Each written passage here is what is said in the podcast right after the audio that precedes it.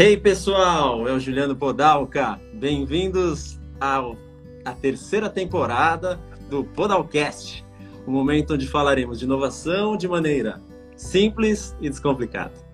Para começar a terceira temporada, hoje temos uma participante muito especial, Helena Aslan, que vai falar um pouquinho sobre ela. E como eu sempre gosto de fazer, é, eu queria que ela se apresentasse e falasse um pouco da essência dela, quem é Helena como pessoa. Helena, seja muito bem-vinda ao Podalcast. Muito obrigada, Gil. É uma honra estar aqui com você. Muito obrigada pelo convite, especialmente sendo a primeira edição aqui, o primeiro, a primeira convidada da terceira temporada. Estou realmente lisonjeada. Muito obrigada. Bom, para vocês me conhecerem, quem, quem não me conhece ainda, eu sou uma pessoa é, muito. Eu gosto de transformação, gosto de, de pessoas verdadeiras e tento ser muito transparente nas minhas relações. E é, agora sou uma entrevistada de podcast. Além de tudo, mas. Enfim, falando aqui sério com vocês, eu sou casada há quase cinco anos, trabalho na aviação há quase sete anos. Conheci o Gil, inclusive, na aviação e nos tornamos bons amigos aí, mesmo trabalhando Rivais. em Rivais. Pois é, e mesmo trabalhando em, em, companhias concorrentes, foi, foi uma grata surpresa aí te encontrar. E é isso. Mas fala de você o que você gosta de fazer, além, né? Você gosta de beber vinho, você gosta de jogar tênis, você gosta de. O que, que você gosta? Ah, não vou nem enganar a audiência, né? Isso. Adoro. Puxa, eu gosto muito de, de viajar. Tô, tô, no lugar certo aqui trabalhando. Eu já tô, estou atualmente na Latam. Trabalho como gerente de Customer Care e Inovação. É, meu grande prazer é poder conhecer novos lugares, novas pessoas. Durante um tempo da minha vida, logo que eu me formei na faculdade, eu morei no Maranhão, morei no Rio, morei em Minas, trabalhando como consultora para a área pública. Então, também tem uma veia minha que é, gosta e pertence muito a, a, esse lado público, humano, cidadão. E, enfim, e aí os caminhos me levaram para a aviação, que é igualmente, ou, ou, enfim, acho que tem suas complexidades, mas é também muito desafiador. Então, por isso que eu disse, eu comecei falando que, para mim, a transformação faz parte da minha vida, faz parte da minha essência, porque eu sempre toquei e trabalhei com temas desafiadores não necessariamente com, inovação diretamente, mas é, sempre isso teve muito presente em mim, de querer mudar realidades, mudar o mundo. Eu sou uma idealista, uma otimista incurável, então eu sempre acho que é possível, eu sempre acho que, que as coisas têm um caminho para serem resolvidas, tem um caminho para que talvez não tenha sido descoberto ainda, que concilia o que é o ganha-ganha para a maior parte das pessoas. Então, esse é um pouco da, da minha essência. Legal. Eu acho que improvisando total aqui, não estava combinado, né? Mas acho que é legal a gente falar, né? Você fala um pouquinho de quando a gente se conheceu. É, o projeto que a gente se conheceu aí é o projeto lá da, da Resolução 400, né? Para quem não é da aviação aí.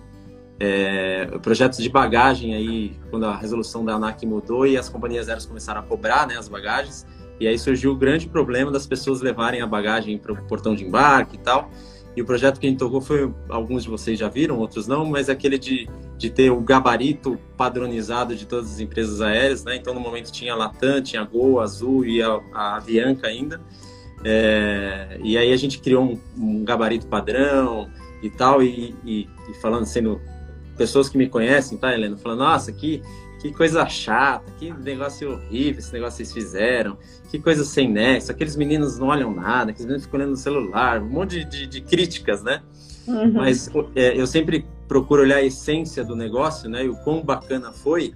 E só para vocês terem um, um, pouquinho aí da repercussão, né? No primeiro dia que esse projeto entrou em Brasília, foi chegar no, no, no tal do Jair, né? Até o Jair chegou no negócio.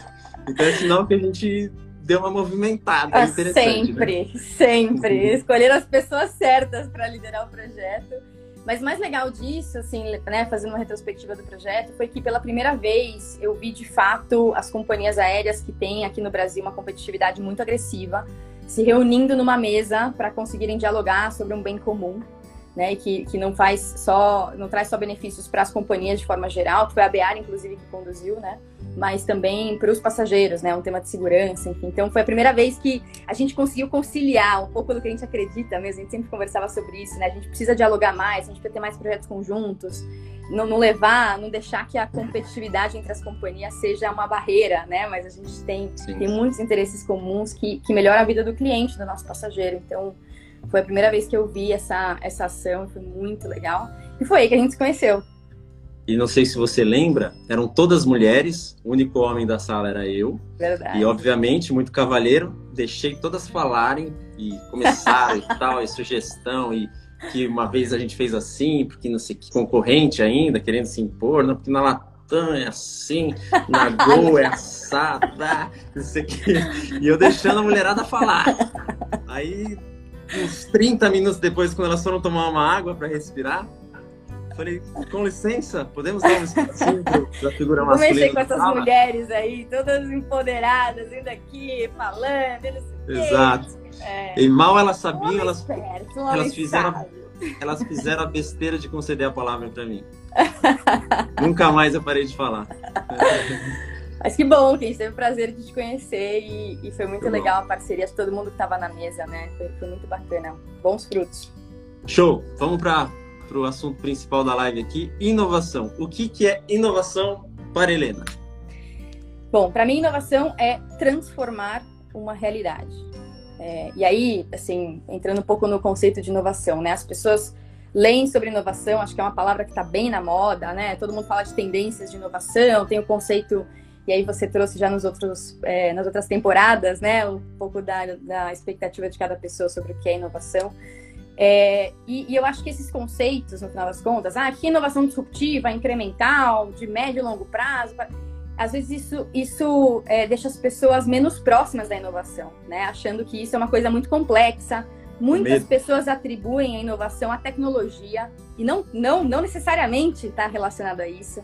Então, para mim, inovação é qualquer tema, iniciativa, procedimento, ideia que você consiga implementar e que isso mude de fato, transforme uma realidade, seja no dia a dia, sejam coisas estruturais, né? Então, eu queria desmistificar isso, pelo menos na minha, na minha percepção. É muito bom que a gente defina, que a gente traga conceitos, isso sempre, sempre agrega, mas também tem que tomar cuidado para não afastar as pessoas da inovação, porque ela está aqui presente, ela está na nossa mão, ela é possível para todo mundo e não está necessariamente relacionada à tecnologia. Então, para mim, inovação é isso, é transformação.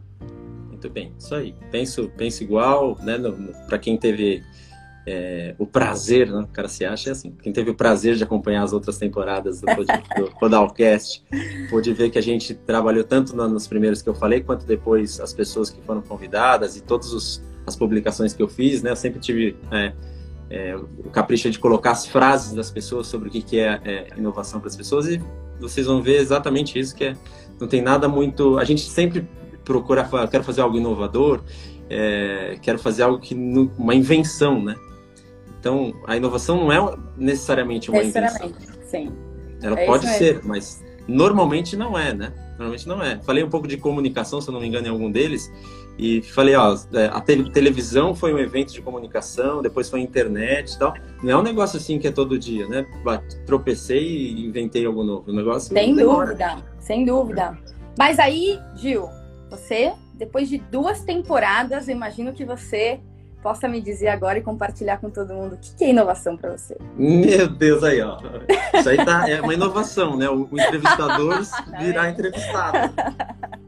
É, então, ó, isso é... E pior é o seguinte, você não combinou, né? Você podia ter combinado. Não falou, tempo. Eu, essa... eu até tentei, né? Eu marquei mais cedo, mas não teve tempo, então.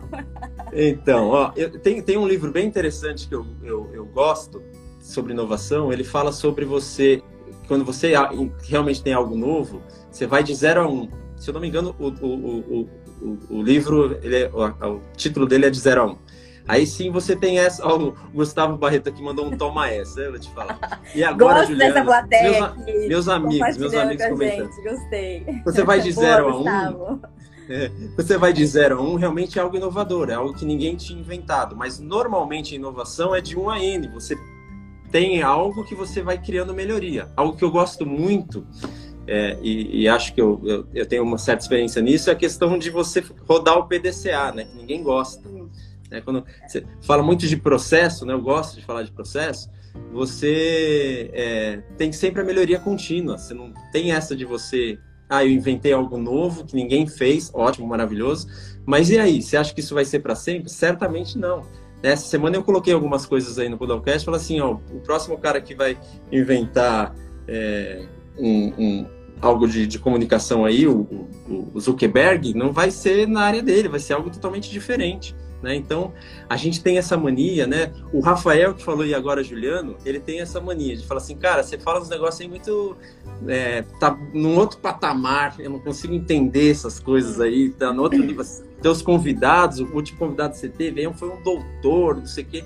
Cara, não, não entra nessa. Né? Dentro do teu, não do teu nessa, mundo, dentro do teu mundo, o que, que você pode fazer diferente e melhor?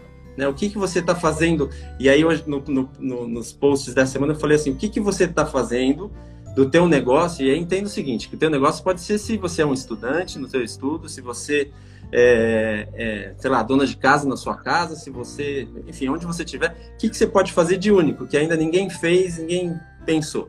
Isso é inovação, né? Então, é um pouco disso. É, exatamente. Estamos bem alinhados, Juliano, tá vendo? Depois dessas duas temporadas estamos muito alinhados. Concordo de... totalmente. Assim, são... de... Deixa eu retomar o controle dessa reunião aqui, porque essas empoderadas aí. Cuidado, hein? Cuidado com as próximas perguntas. Tudo bem. Show, é, falando de inovação na área que você atua hoje, na área da aviação, é... o que, que você tem para nos dizer? Tem algo novo surgindo aí que você vê? O que, que dá para a gente é, imaginar que tem da aviação. Eu estou um pouquinho de tempo também nessa área e eu sempre ouvi muito isso, sabe? Falar assim, ó, a aviação sempre foi assim, sempre foi assim. Você, eu sei que chegou aí e encarou uns, uns, uns dinossauros da aviação pela frente, imagino que foi um pouco disso, né?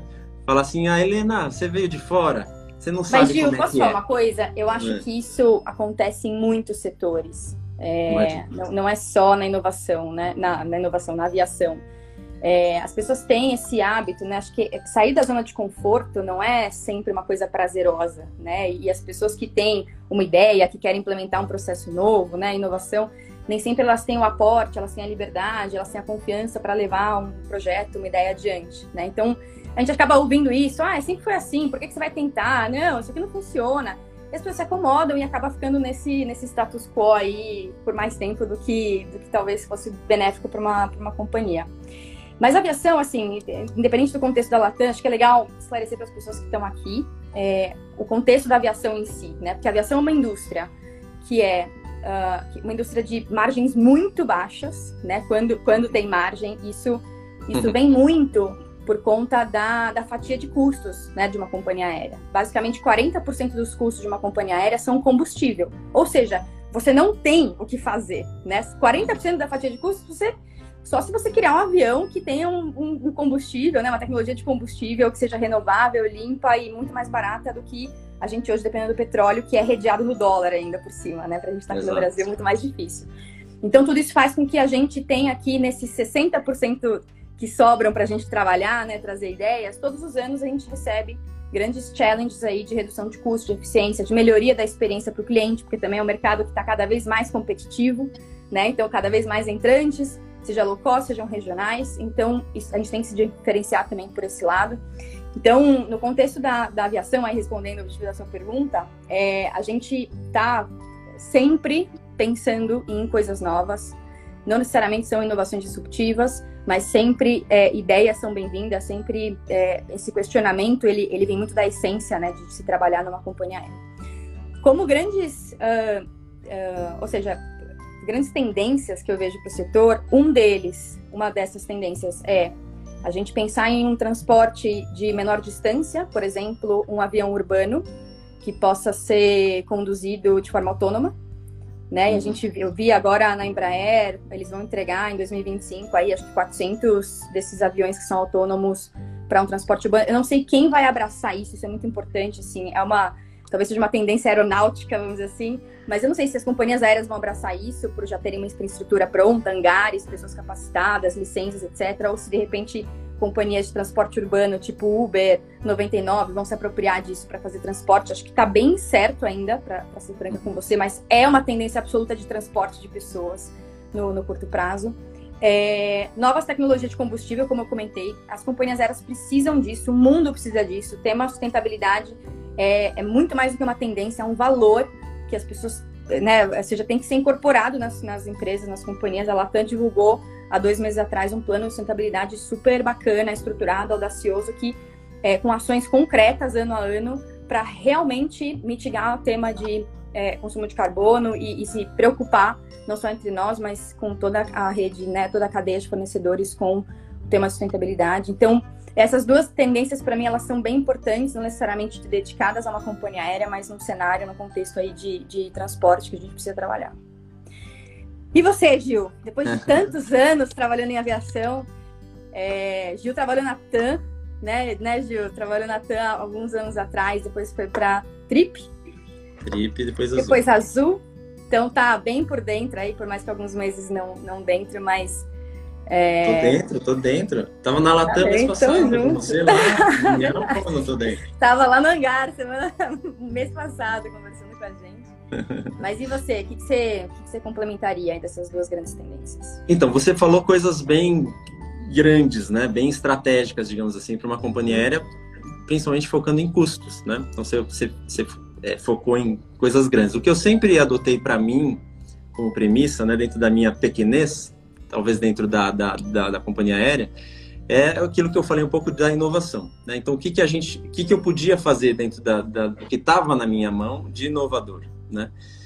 E eu sou bem pragmático, né? Então, eu, eu, eu gosto de coisas simples mesmo e de, de, de repetir, de fazer as mesmas coisas repetidamente, cada vez melhor. Então, o meu foco normalmente para ser inovador na, na aviação, e, e, e, aí a gente tira a aviação da conversa aqui e vê para qualquer coisa, é olhar as dores. Então, o que, que dói, né? Você, você trouxe esses dois assuntos porque o, o custo dói, né? Porque se ele não doesse, não, você não estaria focando em avião menor, de curtas distâncias e que gastasse menos. Estaria, estaria confortável, né? Sim, dentro desse cenário. Dúvida. Então, o que, que dói é, nas outras áreas que aí vai estar a resposta da inovação, entendeu? Porque daí quando você olha a sua dor, fala, isso aqui é meu problema, né? Eu já li também em alguns lugares, já vi várias discussões, é que normalmente as ideias de inovação, elas entram através do saque. Né? Então, se você olhar suas reclamações, você vai ver como inovar, porque o cliente fala, o cliente grita, né? e normalmente a gente quer abaixar o índice de reclamação. Eu, eu é. aumentaria, porque é ali que está a entrada das soluções da empresa, né? O ah, cliente é... participativo é isso. Totalmente. A área de, de ouvidoria é hiper estratégica, né? Uhum. Que a, a, ouvidoria em si, ela, ela é muito mais do que a recepção de um tema de dúvida de cliente, né? Quando o cliente já vai para reclamar, ou seja, ele já sentiu tudo que você poderia fazer para ele por plataforma digital, por telefone, etc. Ele vai direto para reclamação. Então é muito estratégico, é muito potente. E te digo mais, eu concordo totalmente com você sobre o tema do ponto de dor, mas as pessoas não estão acostumadas a trabalhar com ponto de dor. Nosso mindset natural é já levar para uma solução. Eu hum. preciso de um sistema melhor, eu preciso de uma ferramenta Isso. melhor, eu preciso de, um, né, de uma governança diferente. Mas quando você vai para o ponto de dor de fato, é que você consegue inovações mais disruptivas fora do leque daquilo que você tinha no radar. Vou dar um exemplo aqui aplicado à inovação que é, que é conhecido, assim, quem, quem viaja ou quem, quem já leu um pouco mais sobre aviação no último ano. Por conta da pandemia, né, que também é muito legal esse contexto, porque é, faz força, né, com que as pessoas realmente repensem o status quo, né, de uma forma imposta pelo ambiente. É, a gente tinha o tema de, de, proteção das pessoas, né, de proteção do contato humano, tanto dos nossos funcionários também quanto da, dos nossos clientes. E a gente, é, de partida, assim, isso foi uma inovação, foi absolutamente sem, sem recurso, tecnologia, nada, nada além do que a gente já tinha. O que, que a gente fez no check-in, no counter? Né? A gente simplesmente pegou a, a tela do agente, virou para o cliente, que é o chamado check-in remoto, uhum. e o nosso agente fica numa sala operando tudo através de uma videoconferência por Google Meet. Imprime etiqueta de bagagem, faz a leitura de documento, etc, etc. Tudo ali super, super simples de fazer. Foi uma inovação sem investimento, sem necessariamente aporte tecnológico adicional, né? Veio daí. Mas aí a gente começou a pensar, para desafiar um pouco esse contexto de startups, a gente começou a pensar qual era o ponto de dor disso, de fato. Né? Porque a gente descobriu, foi, foi meio que no, no, no intuitivo, né, pra, pela situação. Mas qual que é o ponto de dor? O ponto de dor é que eu quero fazer um atendimento remoto ao meu cliente. Não necessariamente pelo counter, não com aquelas tecnologias, com aquela ferramenta que eu tinha disponível naquele momento. ponto de dor é esse. Eu quero fazer um atendimento literalmente remoto onde o cliente estiver. E aí, olha que bacana, a gente jogou esse desafio para uma rede de startups. E sabe o que veio pra gente? Veio uma companhia chama Blue Lab, fantástica, uma startup assim, pessoas incríveis, fantástica, que oferecia esse atendimento por um, por um robô que faz um, um, uma triangulação com o humano quando necessário. Mas eles trouxeram assim um instrumental que você ouve a conversa, eles têm vários vídeos gravados de outras, outras empresas. Você ouve a conversa, você até desconfia que é um robô. Sim, humano, que vai aprendendo gírias, vai aprendendo a conversar, vai aprendendo, tipo, não é seis, é meia que se fala aqui no Brasil, sabe? É, é uhum. é assim, no detalhe, você, você, ou seja, eu, particularmente, jamais pensaria num robô para fazer esse tipo de função. Assim, pelo menos não, não naquela, naquele contexto que eu tava, né? Então, quando você vai para o ponto de dor de fato, é que você tem o potencial de destravar a inovação. Um outro exemplo legal disso, assim, aí voltando lá para Henry Ford, 100 anos atrás, né? É, é, aquela, aquela, aquele ditado, né? Se você perguntasse para as pessoas o que elas querem, elas falariam que queriam um cavalo mais rápido. Uhum. E ele trouxe o carro. Por quê? Porque ele foi no ponto de dor. Então, identifique. E não é uma tarefa simples, repito, porque as pessoas têm, né? Nós temos esse mindset de, de sempre darmos já uma sugestão do que deve vir. E a gente não para para é, pensar e ganhar consciência do que de fato dói, né? Que, que, é, que é um pouco isso que a gente está complementando aí que você trouxe. Eu, e dentro do que eu falei, né, para você também e das suas ideias, pode ser que as pessoas tenham ouvido as, os seus exemplos do check-in ou do próprio robô falar, ah, não acho que é muito legal esse negócio aí não. Mas é isso, porque você é, começa a criar uma ideia aqui, que vem a outra, que vem a outra, para você chegar lá na frente, né? Então, por isso que eu gosto do tal do PDCA. E aí, porque você vai rodando e vai melhorando, vai melhorando, e dentro de tudo isso que você falou, é, para você chegar na dor, é o tal do planejamento, né? Coisa que brasileiro, latino não gosta, né? Já quer sair fazendo. A galera gosta da execução, né? Proativo, pessoal. Quer entrar no, quer entrar no jogo, me coloca no jogo. Pra, como diria o, o, famoso Romário, né? Treinar para quê, né? Você já sei o que fazer. já vai né? jogando. E, e os orientais são diferentes, jogando. né? faz ao vivo. Os orientais são diferentes, eles gastam 80% planejando é. e 20% executando, e quando executa é a coisa mais linda, maravilhosa, né? É, eu acho que, que é, um, é, um, é um mix dos dois, né? Mas, mas, mas é isso, assim, a gente não pode se perder muito no planejamento e nem né, gastar mais tempo do que necessário no planejamento e nem ficar muito preso na, na execução e ficar ouvindo essas coisas de puta, não, não vamos fazer porque não dá certo, já tentei, etc. Isso que é uma combinação, é um equilíbrio sadio entre as duas coisas. Muito bem, dona Helena. É, dica simples e descomplicada para quem quer inovar, para quem pensa em inovar na sua área. O que, que você nos dá de dica simples e descomplicada? Bom, eu estou aprendendo aqui com você, estou aprendendo com, com as, as, suas temporadas anteriores, mas acho que são dois, dois pontos assim que, que na minha, minha curta jornada com, com inovação eu posso colocar aqui na mesa para a gente conversar. O primeiro é ser inconformada. Né? Então, a gente uh, uh, nada nasce sem que a gente tenha alguma análise crítica, algum senso crítico sobre o que a gente faz hoje. E, de novo, isso não é simples, é um exercício, né? É, de, de, pensar, puxa, mas por que, que isso acontece? Está confortável para mim? Está confortável para as pessoas que trabalham comigo? Né? Tem alguma oportunidade de melhoria? E levantar esse questionamento sem ter medo, né? Inovação não tem certo e errado. A inovação ela, ela exige prática para que a gente descubra de fato uma solução que seja aderente. E, de novo, para ser sustentável tem que ser ganha-ganha. Então, o primeiro ponto é realmente a gente é, é, sermos muito mais críticos, questionadores e irmos no ponto de dor diretamente. Isso é um primeiro ponto. O segundo, é, que é um pouco do que eu comecei falando, né? A gente tem a impressão de que a inovação é um negócio complicado, gigantesco, que exige investimento, que exige uma super tecnologia. E não é. O valor da inovação somos nós que atribuímos a ele. Né? Então, é a gente é, saber em que momento conseguir transformar uma realidade, o quanto que isso apoia e aporta né, para as pessoas que convivem com a gente, não ter medo de errar em nenhuma situação. Né? E, e para quem é líder aqui, para quem é, é, trabalha com equipes, é muito importante não podar o time, né? Não, o erro bem intencionado é a melhor coisa para uma organização, porque todo mundo está aprendendo, sabe? Então, Exato a gente precisa estimular esse tipo de comportamento e realmente fazer com que isso gere valor, que tenha um valor percebido para todo mundo ao longo do tempo. E não é fácil, né? É, é um trabalho de formiguinha, mas é assim que a gente move o mundo. Então a gente não pode deixar de acreditar, de questionarmos, de levarmos para frente as ideias que a gente tem. testar, errar, errar, errar. Ó, para sair um negócio que transforma, você vai errar 90 vezes, né? 90% das vezes e, e, e vai acertar 10 se muito. E isso é maravilhoso. Então a gente tem que estimular esse processo, não enxergar como fracasso, enxergar como uma super oportunidade. Né? E, e, e, é isso. A gente nunca perde, ou a gente ganha ou a gente aprende. E tem que seguir aí nessa toada de, de, de inovação. Muito bem. Achei que você é ia perguntar para mim. É, então, agora você está mal acostumado, não é assim também. tá bom. Bom, como promessa, eu sempre falei que no meu, no, o meu perfil é diferente da Helena. falei, ó, eu quero fazer uma live rapidinha, que eu não, a galera não gosta de ficar ouvindo muito tempo. Eu falei, ah, eu gosto de ficar duas horas tal. Eu acho, eu adoro. Ficar batendo bola, batendo papo. Tem, ó, o pessoal tá participativo aqui, meu. Tem tá coisa super, melhor né? que a galera entrar junto com a gente aqui no papo? Muito bom, é, né? Nota mil. Muito legal mesmo. Mas qualquer coisa, a gente marca uma outra de três horas aqui e a galera Vou... já vai ver com movimento geral total aqui. Estou, estou no aguardo. E. E cadê, cadê, aquele balão que você falou? Cadê? Aqui, ó. Preparei, pessoal, porque eu estou me sentindo lisonjeada de ser a primeira convidada aqui do, da terceira temporada do Podalcast.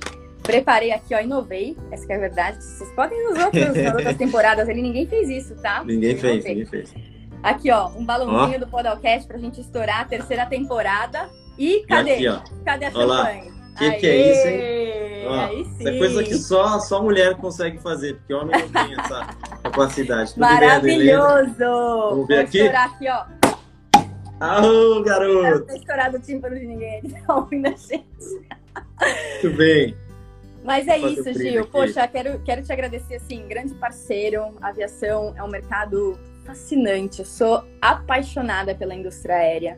É, é muito aprendizado, muita oportunidade de inovação. Me levou até você, que aprendo muito com você e, e parabéns por esse podcast, está? Terceira temporada, sucesso. E vamos junto. Quero, quero estar esperando o próximo convite para as três horas. Combinado? Tomar aqui para não ser mal educado, ó. Boa, saúde! Saúde, pessoal. Obrigado aí pela presença de todos. Valeu, meus queridos. Beijo, Beijão. até mais. Valeu, tchau. tchau.